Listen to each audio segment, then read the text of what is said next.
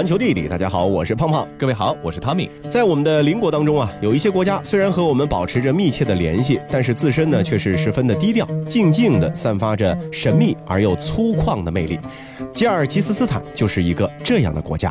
行走小百科，吉尔吉斯斯坦意思是草原上的游牧民。它位于欧亚大陆的复兴地带，不仅是连接欧亚大陆和中东的要冲，还是东进西出、南下北上的必经之路。从上个世纪九十年代后，年轻的吉尔吉斯斯坦就一直在迷茫中寻找属于自己的位置。可以说啊，现在的吉尔吉斯斯坦是既有着无限的潜力，同时也是充满着传统和新生的结合。说起对吉尔吉斯斯坦的印象啊，也许有人呢会想到唐代大诗人李白，因为李白呢出生于碎叶城，唐代的安西四镇，也就是现在的吉尔吉斯斯坦的阿克贝西姆遗址上。但是由于这个说法呢是存在着一定争议的，所以说准确性呢还需要进一步的认证啊。但是很多人呢就把李白和吉尔吉斯斯坦呢是联系在了一块儿。是，那也许有人呢除此之外还会想到玄奘西天取经的时候呢，曾经路过一个地方叫做大清池。嗯，那这大清池呢确实是真有其地的，也就是现在吉尔吉斯斯坦的一个旅游胜地伊塞克湖。那也许还会有人想起亚洲最大的再出口市场多尔多伊巴扎。接着呢，就让我们一同走进吉尔吉斯斯坦，感受它的别样魅力。都说啊，不到伊塞克湖就不算到过吉尔吉斯斯坦。作为全世界湖泊面积最大、水深第一的高山湖泊，伊塞克湖有着“中亚明珠”这样的一个美称。中国古代呢，把伊塞克湖称之为图斯池、热海或者大清池。据说玄奘西天取经的时候呢，曾经就路过过这个地方。总而言之，伊塞克湖蕴含着太多的传奇故事。毫不夸张地说啊，想要了解吉尔吉斯斯坦的精髓，伊塞克湖是一个最佳选择。而关于伊塞克湖的来历啊，还有一个与之相关的童话故事。在很久很久以前，有一位可汗向一位美若天仙的姑娘求婚了。哦，美丽的姑娘，快嫁给我吧！嫁给我之后，你可以想吃什么就吃什么，想吃多少就吃多少，想怎么吃就怎么吃。哦，顺便在我高兴的时候，还能给你买好多好多名贵的礼物，让你时刻美艳动人。啊哈哈哈哈！是不是想想就带劲啊？哎呀，丫头！可汗能够看上你，可是你前世修来的福气，还不快答应喽？就是的，闺女，我们家的未来可就全指望你了，千万不要让我们失望呢！我偏不，我要嫁给我爱的人，我要等待他的出现。哟，闺女，关键时刻你怎么犯起浑来了？我跟你说，你今天答应也得答应，不答应也得答应，不识抬举的东西！来人！把她给我押到城堡里去，不答应嫁给我，就不放她出来。看她答应不答应，居然敢跟我横，哼！姑娘无论如何都不愿嫁给他不爱的可汗，她向别人求救，想要逃离可汗的城堡，却难以得到帮忙。老天，我求求你帮帮我吧，让我逃离这一切吧！最后关头，上天似乎听到了他的呼救，用一场从四周山谷涌来的大水淹没了整座城堡，所有的一切都在顷刻间沉入水底，而这片水域就是今天的伊塞克湖。伊塞克湖啊，湖水是清澈澄碧，即使在极寒季节也是终年不动。高山雪峰、林峰碧湖、新鲜空气，令伊塞克湖很早以前就开始成为了人们钟爱的一个疗养胜地。如今啊，更是东欧游客最爱的一个理想的度假目的地，特别是来自俄罗斯的游客们。伊塞克湖的秋季呢是非常的丰富多彩的，湖区被雪覆盖的高峰包围，从如镜的碧绿水域、金色的沙滩、层林尽染的山峰，到仿若矗立于湖心的巍峨雪山，五彩缤纷的美景如耀眼的明珠，散发着令人无法抗拒的迷人魅力。特别是当你驱车自驾从伊塞克湖北岸一直开往南岸的村庄公路，一路上湖天一色，羊群在金黄的草坪上缓缓慢慢的走过，低头进食，远处的雪山在阳光的照耀下闪烁着白光。转眼之间就来到了被丛林包围的古朴村庄，周围五彩缤纷的植被就好似涂鸦一般的渲染着这美丽的画卷，仿佛短短一天就体验了整个秋季的魅力。那除了伊塞克湖啊，其所在的伊塞克州还有着美丽雄伟的山峰、梦幻一般的峡谷以及瀑布等等的美景。其中有一个特别的地方是真正的童话世界，就是斯卡兹卡峡谷。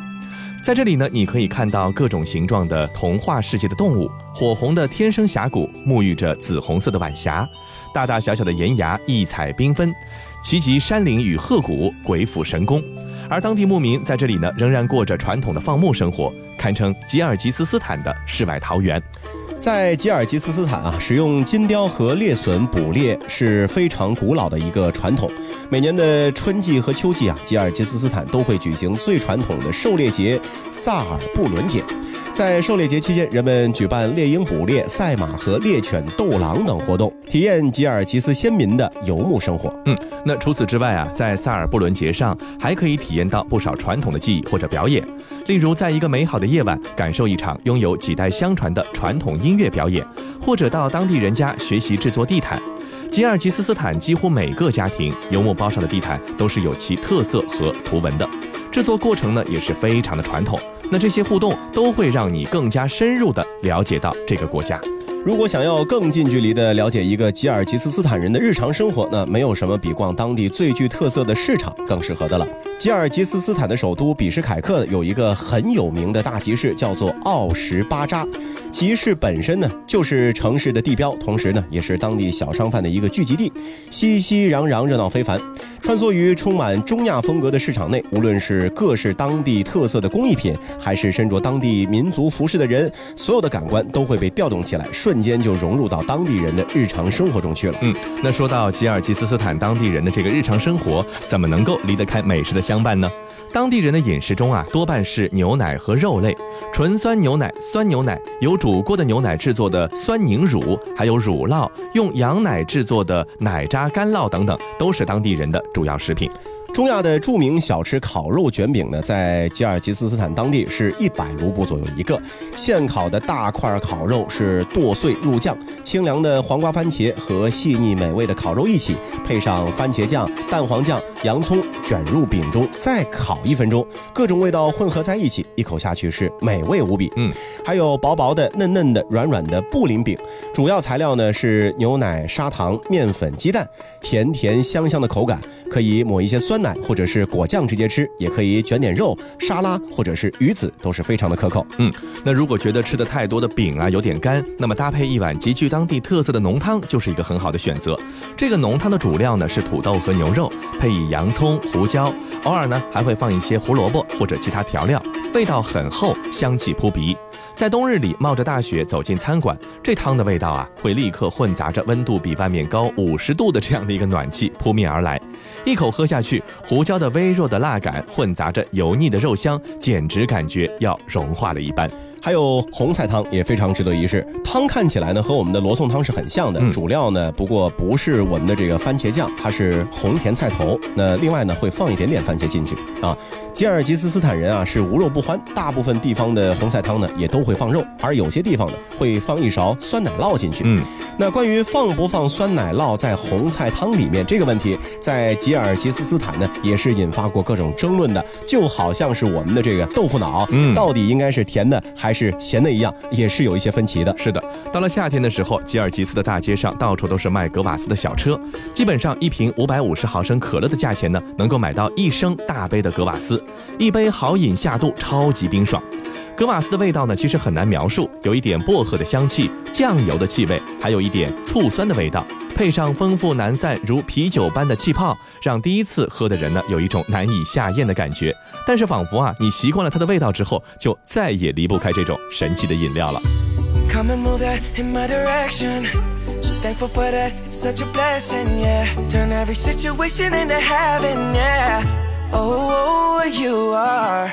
My sunrise on the darkest day got me feeling some kind of way. Make me wanna savor every moment slowly, slowly. You fit me, tailor made love, how you put it on.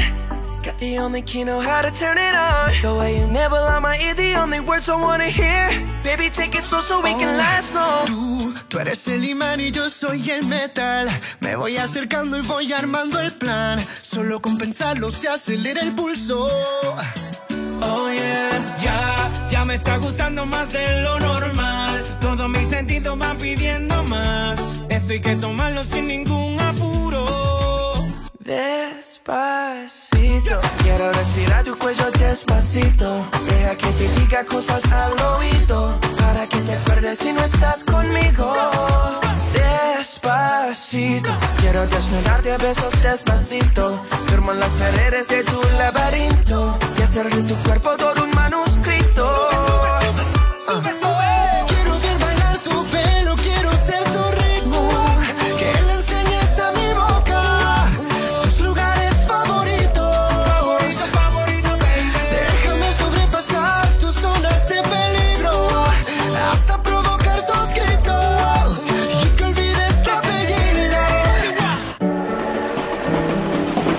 球地理，欢迎回到环球地理，大家好，我是胖胖。各位好，我是 Tommy。那和并非人人都能够接受的小众饮品格瓦斯比起来啊，红酒呢应该是一个在全世界范围都能够被广泛接受的大众化的饮品了。嗯，对于热爱红酒的人来说呢，一定会想要去澳大利亚的南澳大利亚州走一走、看一看，因为作为澳大利亚最好的红酒产区，南澳大利亚州的巴罗萨山谷、麦克莱伦谷、克莱尔山谷和库纳瓦拉葡萄酒的总产量是足以使澳大利亚跻身世界葡萄酒大国之列。嗯，那作为全球最干旱大陆上最干旱的地区，南澳人借助庆祝生活中的美好事物来消暑降温。这里的美景、美食、美酒也从来不会让旅行者们感到失望。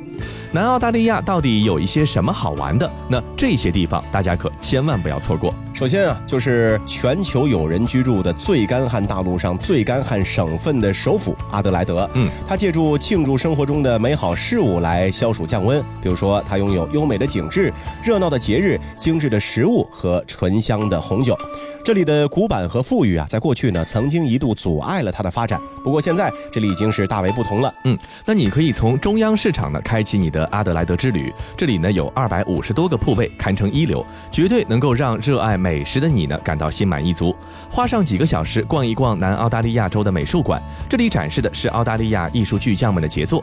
多元文化带来的不同风味呢，是融入了阿德莱德的餐厅。此外啊，这里还有热闹的酒吧、现场音乐和艺术氛围，而城市的节日庆典则让周六的夜晚会变得热闹非凡。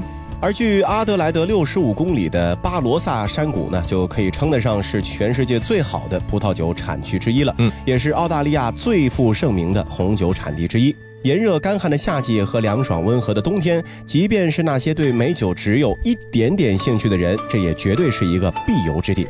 当地小镇呢，带有比较明显的德国印记，历史呢可以追溯到一八四二年。殖民时期的遗迹，哥特式的教堂尖顶和石质小屋还是随处可见。早期的文化留在今天的人们身上的印记呢，还包括大家对于铜管乐队的那种难以名状的热情，以及对德国的香肠、椒盐卷饼和德国泡菜的嗜好。嗯，走完了这个巴罗萨山谷，咱们来到林肯港看一看。繁荣的林肯港是一座位于南澳大利亚州南部的港口小城，它俯瞰着宽广的波士顿湾，有着“世界金枪鱼之都”的美誉。要不是因为缺乏淡水啊，林肯港可能已经成为了南澳大利亚州的首府了。不过，正是那咸涩的海水，还有在其中繁衍生息的金枪鱼，这些东西呢，共同维系着小镇的运转。虽然说小镇呢是主要以捕鱼为主，但是它也不乏活力。水草丰茂的前滩是非常热闹，不少人呢会选择来这个地方散步。这里呢也有不错的酒吧和餐馆，更有丰富的水上活动，让你无暇分身。比如一些不错的初级和中级的冲浪点，还有深受当地人欢迎的垂钓活动等等。嗯，除了人文风情之外呢，南澳大利亚州还有很多的自然风光。如果你乘坐汽车轮渡，缓缓地从南澳大利亚州的杰威斯角驶出，穿过巴克斯泰斯海峡起伏的波浪，你就会到达袋鼠岛这个地方。岛上一直以来都不会有游客扎堆的现象，如今啊，受到荒野和野生动物爱好者们的追捧，成为了一处蓬勃发展的旅游目的地。这里呢是名副其实的动物乐园，生活着海豹、鸟类、海豚、针叶，当然还有袋鼠是名副其实的主角了。没错，来到袋鼠岛啊，你就好像是一头扎进了野生动物的领地一般。袋鼠、小袋鼠、袋狸和负鼠都会在晚上出没，针叶呢在灌木丛中漫步，而巨蜥和虎蛇则会让袋鼠保持了适度的一个弱肉强食的格局。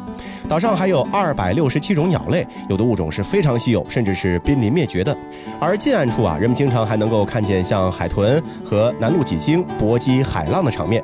此外，这里还有一些小企鹅、新西兰海狗和澳大利亚海狮的栖息地。总而言之，对于喜欢动物的人来说，袋鼠岛绝对不能错过。嗯，接着再来这个弗林德斯岭国家公园看一看。这个公园呢是南澳最受珍视的公园之一，它的边缘镶嵌着崎岖的山谷、犬牙交错的山脉，曾经遭到遗弃的家园和原住民的定居点。本土的野生动物也在这个地方不断的出没。另外，还有雨后绽放的成片野花，也是非常值得观赏的。公园的王牌景点呢，当属占地八十平方公里的天然盆地伊卡拉。这个呢是一个下沉的椭圆形山谷。那么，要是有人告诉你它是一个陨石坑啊，你千万不要信它哈。那周围呢是环绕着粗糙的一些山脊这样的一个景观。在弗林德斯岭进行丛林徒步呢，可能是你这一生当中一段非常难忘的旅程。嗯，无与伦比的小径可以让你真切地欣赏到伊卡拉美景。尽管攀登的艰辛会让你的大腿酸痛，但是还是非常值得的。另外，布拉奇纳峡谷地质小径啊，它的小径总长呢差不多是二十公里，沿途啊有裸露的沉积岩层，一点二亿年的地球历史都涵盖在了这些沉积岩层当中，绝对会让你是啧啧称奇。最后呢，去库隆国家公园走一走。神奇的库隆国家公园呢，是一片西湖，景观丰富多样。公园沿着海岸线，从亚历山德里纳湖一直绵延了一百四十五公里之长。这里和大海相分离，形成了一系列错综复杂的水洼地和盐碱滩，更有多达二百种水鸟在这个地方进行栖息。广受喜爱的电影《风暴男孩》就是在这个地方拍摄的。在十九世纪的时候呢，资源丰富的库隆地区就养活了大量的原住民。那现如今呢，他们的生活依旧和库隆是紧密相连，许多人也仍然是住在这个地方。你可以选择库隆风景车道探索这里，这条路呢，将你会带入如画一般的美景之中，同时欣赏到海雾、垂钓棚屋、鹈鹕、黑天鹅、野生耳苗以及西湖。不过啊，纵使外面的风景再美，食物再香，旅行久了还是会不禁思念起家乡的朴实味道。腌菜这种东西啊，似乎总能够勾起我们对家乡的思念。时令鲜蔬一经洗晒发酵，就能够酿出千万种不同的滋味儿。这其中呢，既夹杂着家族的记忆，也夹杂着故乡的记忆。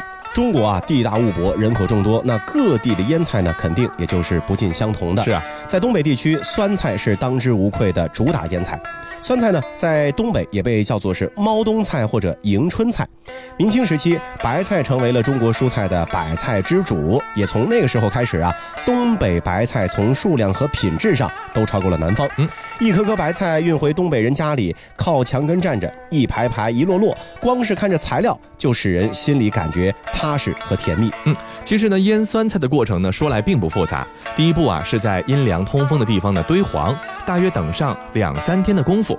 待到最外面一层菜梗和菜叶呢都有些蔫软之后呢，把它们剥去，修其外形备用。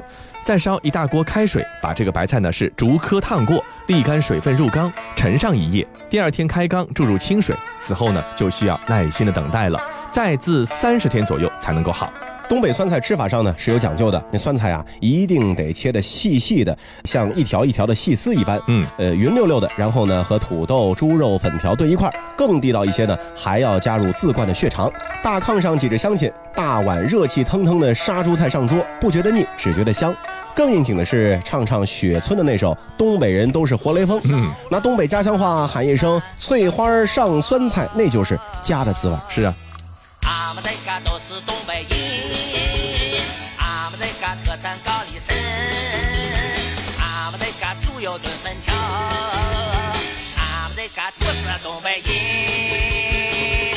翠花上酸菜。那么和东北酸菜讲究腌不同啊，四川泡菜的精华在于泡。五色的蔬菜，数味的香料，一道老盐水聚于坛中，日久生成酸香爽口的泡菜，凸显的呢就是这一个“泡”字。而要做出味道纯正的泡菜，则离不开一种利器，那就是泡菜坛。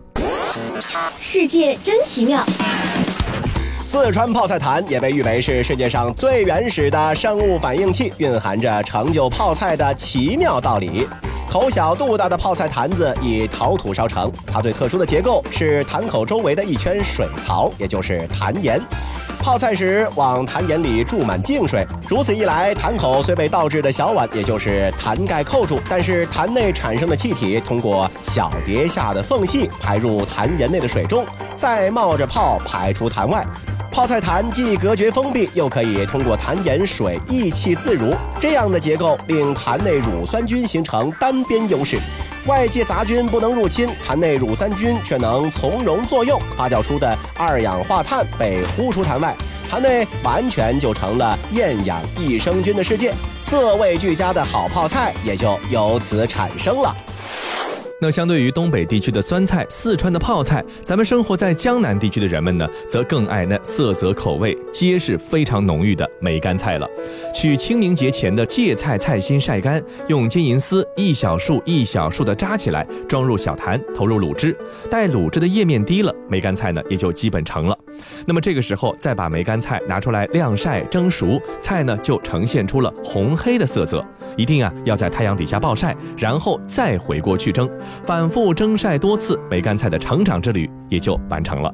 梅干菜呢，其实最原本的时候就是绍兴的一种著名特产，珍品是油光红亮、香气扑鼻的。假如装入精美的越窑菜坛，加盖黄蜂啊，就成了千金难买的贡菜。嗯，顾名思义，其实这是一种干菜，故而呢是耐储存、耐运输，运到遥远的京城呢也是不会改变任何的味道。是，而那些在百姓家里储藏的梅干菜，只要在每年的暮春时节将它取出。蒸一蒸，再晒一晒，就又可以再存一个冬天了。好了，以上就是这期节目的全部内容，非常感谢您的收听，我们下期再见。